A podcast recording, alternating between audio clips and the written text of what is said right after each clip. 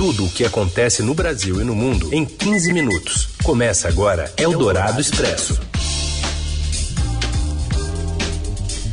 Olá, sejam muito bem-vindos. Eldorado Expresso está no ar. A gente atualiza para você as informações mais importantes do Brasil e do mundo no meio da sua semana e no meio do seu dia, na hora do seu almoço. Eu sou a Carolina Ercolim, comigo Raíssen Abac. Tudo bem, Raíssen?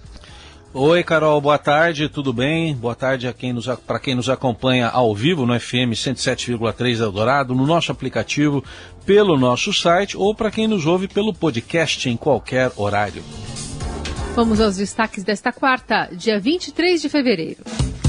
A China se opõe às sanções contra a Rússia e chama as medidas dos Estados Unidos de imorais. Na Ucrânia, o governo já convoca reservistas das Forças Armadas. Novo reitor da USP defende a exigência de passaporte vacinal contra a Covid para alunos, professores e funcionários na volta às aulas presenciais em março. E ainda os movimentos da disputa pelo governo de São Paulo e o novo técnico português do Corinthians. É o Dourado Expresso. Tudo o que acontece no Brasil e no mundo em 15 minutos. A Ucrânia pede que cidadãos deixem a Rússia imediatamente, inicie uma convocação de reservistas. A gente vai até Kiev conversar com o enviado especial do Estadão, Eduardo Gayer. Tudo bem, Gayer? Boa tarde. Oi, Carol, boa tarde. Temperatura do conflito esquentando. A Ucrânia convocou os reservistas a se apresentarem e ameaça, inclusive, sancionar, aplicar penalidades a quem não cumprir com essa obrigação é um sinal de que pode haver, portanto, um conflito armado, um conflito bélico na fronteira entre a Rússia e a Ucrânia. E o que, que você está sentindo aí? Você está circulando pelas ruas? A movimentação ainda continua tranquila, com um certo ceticismo da população de Kiev? A movimentação continua bastante tranquila por aqui, Carol. Cidade vivendo normalmente, as pessoas continuam andando pelas ruas, passeando com o cachorro, os restaurantes seguem lotados, enfim, ainda não há clima de conflito iminente, apesar dessa mudança de tom por parte do governo. Muito bem. O Eduardo Gayer continua lá em Kiev, trazendo informações tanto pela Rádio Dourado quanto pelas plataformas do Estadão. Obrigada, Gayer, pela sua participação. Até mais. E a China acusou os Estados Unidos de criarem medo e pânico sobre a crise na Ucrânia. O país asiático ainda alegou que o apoio dos Estados Unidos e da União Europeia à expansão da Organização do Tratado do Atlântico Norte, a OTAN, deixou o presidente russo Vladimir Putin com poucas opções.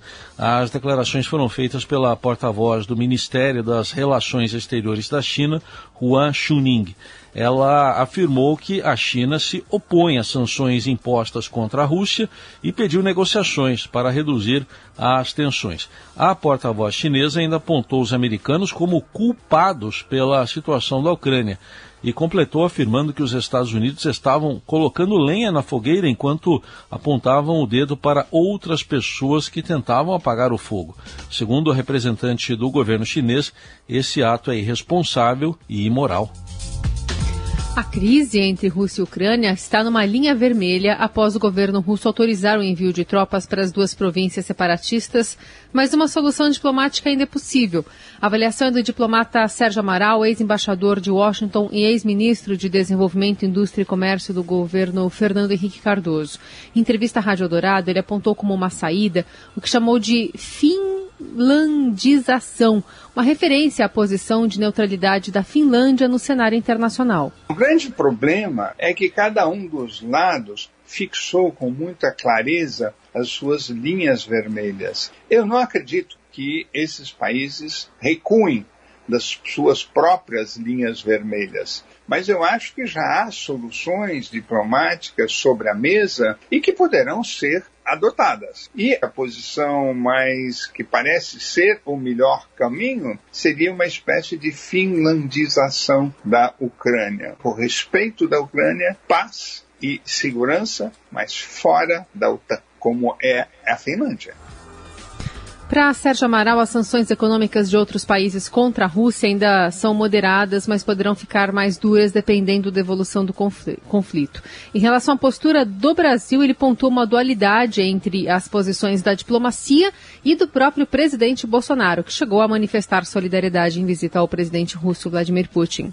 Enquanto a chancelaria adota as posições tradicionais do Brasil de não intervenção nos assuntos internos dos outros países, o presidente Bolsonaro adota uma linha diferente, em que, embora com uma certa ambiguidade, manifestou sua simpatia pela Rússia e disse que Putin busca a paz. Eu acho que as duas posições não se conciliam, porque o que o Brasil disse no Conselho de Segurança é diferente.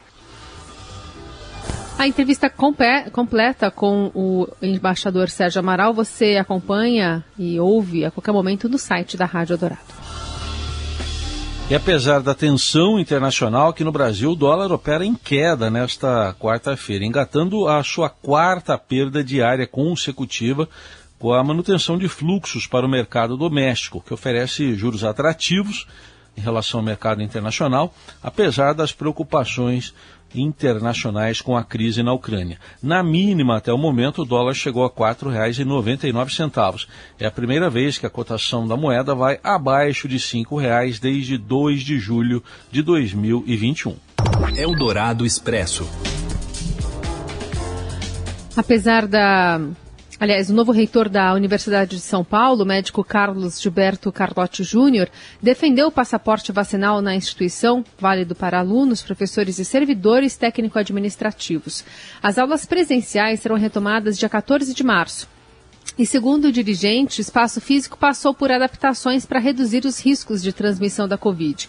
Em entrevista à Rádio Dourado, o novo reitor da USP disse que será possível fazer o controle via aplicativo. A nossa opção é essa. Nós temos um aplicativo e já pode ser incluída a vacinação. Então, é imperioso que nós consideremos a vacinação como obrigação de todos os nossos membros para dar segurança não somente a eles, mas com as pessoas que vão conviver na universidade. O reitor promete criar um padrão para aperfeiçoar também os sistemas de identificação dos cotistas, pretos, pardos e indígenas, com o objetivo de evitar fraudes. Ele seria baseado no fenótipo, né, aparência da pessoa, e também serviria a partir de 2023 para Unesp, Unicamp e órgãos da sociedade civil. O que nós utilizamos no nosso vestibular atualmente é uma descrição de fenótipo. Você deve ter o fenótipo identificado para fazer parte de cota. Então, eu acho que esse vai ser o ponto de partida. Mas nós estamos começando essa discussão, precisamos descrever melhor esse fenótipo. Você ter só um antepassado negro não garante que você possa ter a cota. Isso é uma confusão que é feita por muitos alunos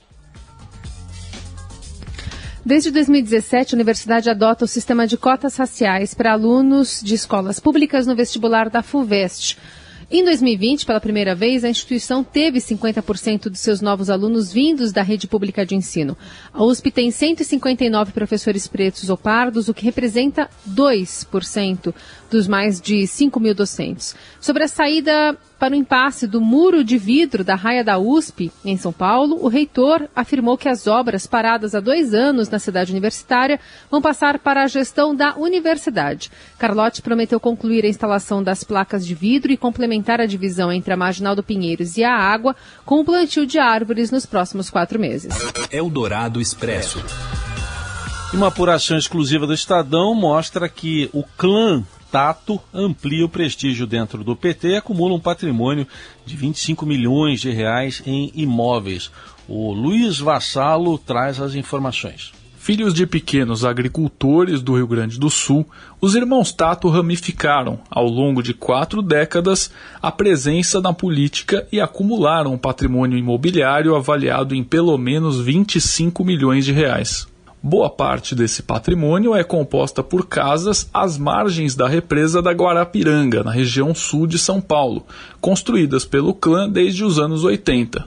A cifra de 25 milhões é fruto de um cálculo conservador, com base em valores venais e desatualizados.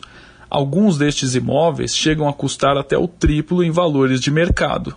Estes imóveis contrastam com o reduto eleitoral da família, um cinturão de bairros pobres da região sul da capital paulista, apelidado informalmente de Tatolândia. O clã petista terá papel importante nas candidaturas do ex-presidente Luiz Inácio Lula da Silva ao Planalto e especialmente do ex-prefeito Fernando Haddad, que tenta se firmar como um nome do partido na corrida estadual. Gilmar é a figura mais importante da família nessas eleições majoritárias. Secretário de Comunicação Nacional do PT, participa das pré-campanhas de Lula e Haddad e das discussões sobre um futuro plano de governo do ex-presidente. Ao todo, os Tatos fizeram indicações de 30 milhões em emendas no último ano direcionadas a seus redutos eleitorais. Mais informações sobre o papel dos Tato nas eleições de 2022, seu patrimônio milionário e a sua influência política podem ser conferidas na edição do Estadão desta quarta-feira. Eldorado Expresso. Após encontro com Lula, o ex-governador paulista Márcio França diz que acha provável a aliança em São Paulo e sugeriu que PT e PSB contratem uma pesquisa de intenção de voto para decidir entre ele e Fernando Haddad. A gente tem informações com Pedro Venceslau. Após participar de uma reunião com o ex-presidente Lula na tarde de ontem em São Paulo, o ex-governador Márcio França disse que o PT e o PSB provavelmente estarão juntos na disputa pelo governo de São Paulo, independente da formação de uma federação partidária entre as duas siglas. Provavelmente sim. Agora, a federação foi um assunto que veio depois, né? A federação foi aprovada depois e ela é toda nova. Então ela criou uma série de problemas de diferentes espécies dentro do partido que não tem nada a ver com a eleição de governador. É que empacotou tudo isso num problema só. Mas a federação tem outros problemas que de verdade, assim, na minha visão, eles são mais difíceis de resolver do que a eleição de governador. No encontro, o PCBista sugeriu ao petista que uma pesquisa de intenção de voto seja contratada pelos dois partidos depois de maio para definir quem enfim será o candidato. Márcio França ou o ex-prefeito Fernando Haddad, que é pré-candidato do PT. É um formato de pesquisa onde você põe os nomes de todos eles e testa quem é que tem melhores condições. Claro que nós estamos falando das duas pessoas que são primeiras colocadas no Estado, então não é uma coisa simples, né? Mas acho possível fazer se houver um pouco de boa vontade de cada lado e sentindo o presidente uma boa vontade de juntar as partes. Ainda segundo França, há um problema em lançar duas candidaturas do mesmo campo no Estado. Segundo ele, treino é treino e jogo é jogo. Tem chute e você se machuca. No encontro, Lula e o PCBista divergiram na análise sobre para onde irão os eleitores do ex-governador Geraldo Alckmin, que é apontado como candidato a vice na chapa de Lula. Segundo Márcio França, o principal, porém, é a unidade e que todos estejam juntos desde já na formação dessa chapa. Alckmin, Kassab e quem puder vir, segundo o ex-governador. Eldorado Expresso. E outro pré-candidato à sucessão de João Dória no governo paulista é o ministro da Infraestrutura, Tarcísio de Freitas, que turbina a agenda dele em São Paulo. Os detalhes da apuração exclusiva do Estadão chegam de Brasília com André Borges. O candidato do presidente Jair Bolsonaro, a gente sabe, é o ministro da Infraestrutura, Tarcísio de Freitas, que está sendo preparado para entrar na disputa no pleito de outubro. Tarcísio, ele é ministro até o dia 2 de abril, pelo menos. Essa é a data limite para quem quiser participar das eleições e a data também para poder fazer campanha eleitoral só começa lá em agosto. A gente foi dar uma olhada na agenda do ministro Tarcísio de Freitas deste mês agora, de janeiro e fevereiro, para ver o que está acontecendo. São 24 dias dele de trabalho, dias úteis de trabalho nesse período. Um terço desse tempo o Tarcísio de Freitas dedicou a visitas físicas, pessoais, em algum lugar de São Paulo. Ou seja, tem uma agenda forte acontecendo em São Paulo e não é só para fazer ali aquelas visitas que normalmente o ministro fez no passado para poder participar de algum leilão de infraestrutura, de alguma concessão. São visitas para fazer palestras, para falar inclusive de planos que ele tem uma vez eleito para o governo de São Paulo. No dia 17 da semana passada, Tarcísio de Freitas teve um encontro com executivos na capital e foi claro em dizer que se assumir vai, por exemplo, privatizar a Sabesp, estatal do Estado que cuida do saneamento, de água e esgoto, enfim, que vai fazer a privatização desta empresa paulista. A gente procurou o ministro para saber por que está tão intensa assim essa agenda dele para a campanha em São Paulo. E a justificativa que ele deu é que o Estado tem sim uma importância muito grande, uma relevância muito grande econômica, que é onde acontece a maioria das decisões, e que, portanto, não tem saído do Estado por conta disso. Você ouve Eldorado Expresso. Vamos falar de futebol, porque agora é oficial, com apito na orelha e tudo. Corinthians anuncia um novo técnico e o futebol brasileiro vai ter mais um português para chamar de seu. Fala, Robson Morelli.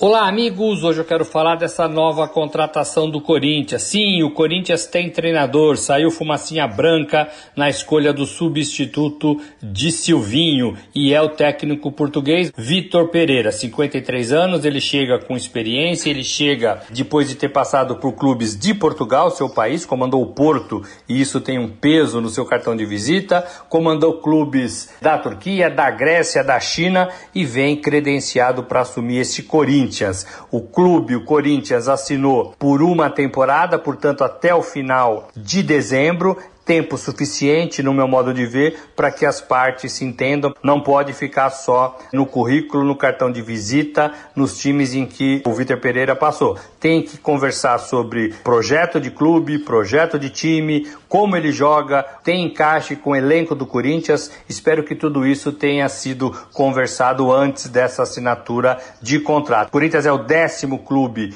que ele assume, ganhou campeonatos em Portugal com o Porto, ganhou campeonatos também na China, ganhou campeonatos na Grécia, então tem aí títulos para mostrar no currículo. Ele traz toda a sua comissão técnica, isso tem um custo para o Corinthians e é outro fator que a gente espera também que as partes tenham se entendido e que o Corinthians tenha não só um projeto para pagar o seu treinador e a sua comissão técnica, mas sim dinheiro no caixa suficiente para que não haja problema lá na frente. É isso, gente. Falei, um abraço a todos. Valeu. Eldorado Expresso. A produção brasileira de lúpulo passou de 9 toneladas em 2020 para 24 no ano passado. E a plantação da flor. É, a plantação da flor dá um novo gás. A Laís Gotardo que escreveu isso. Dá um novo gás ao mercado de cerveja artesanal do país. E a repórter do Estadão, depois do Carlos Amaral abrir a garrafa, a Juliana Pio, traz as informações. Boa tarde. Boa tarde, Carol. Boa tarde, Heisen. O Brasil tem se mostrado um terreno fértil para a produção de lúpulo. É, ao contrário do que muitos pensavam, mesmo a gente tendo condições climáticas distintas das de locais de origem da planta, como os Estados Unidos e a Alemanha, o país já tem cerca de 190 produtores distribuídos em 11 estados. O foco da produção hoje tem sido as cervejarias artesanais, mas já tem gente vendendo lúpulo para chás, cosméticos e até fumo. É importante lembrar que o Brasil é o terceiro maior produtor de cerveja do mundo, atrás da China e dos Estados Unidos. O problema é que a maior parte da matéria-prima utilizada ainda é importada aqui. Para você ter uma ideia, de 2020 para 2021, a produção nacional de lúpulo aumentou de 9 para 24 toneladas, segundo dados da Associação Brasileira de Produtores de Lúpulo. Mas essas 24 toneladas ainda não representam nem 1% do tanto que é consumido de lúpulo no país hoje, ou seja, mais de 4 mil toneladas. Isso mostra aí uma boa oportunidade para quem quer empreender nesse ramo. Os produtores mais maduros têm visto aumento de faturamento e da produção, mas ela ainda é insuficiente para atender as grandes cervejarias. Por isso, nosso lúpulo ele é muito utilizado em rótulos sazonais. Mas tudo indica aí que com o surgimento de novos produtores, mais tecnologia e maquinário, o Brasil pode se tornar um grande exportador de lúpulo inclusive alcançar mais variedades de aromas e sabores para nossa cerveja. Quem sabe aí em breve a gente não vai entender melhor as particularidades do lúpulo brasileiro. Bom, quem, quem abriu a nossa garrafa aí foi o Nelson Volter, que eu, pelo barulho eu achei que era o Carlos Amaral. O Nelson é outro tipo de garrafa, mas é ele que está na nossa mesa de som hoje. Um brinde. Amanhã estamos de volta. Valeu, Heisen. Valeu. Uh, derramando espuma por aí, né? Uma boa quarta. Até amanhã.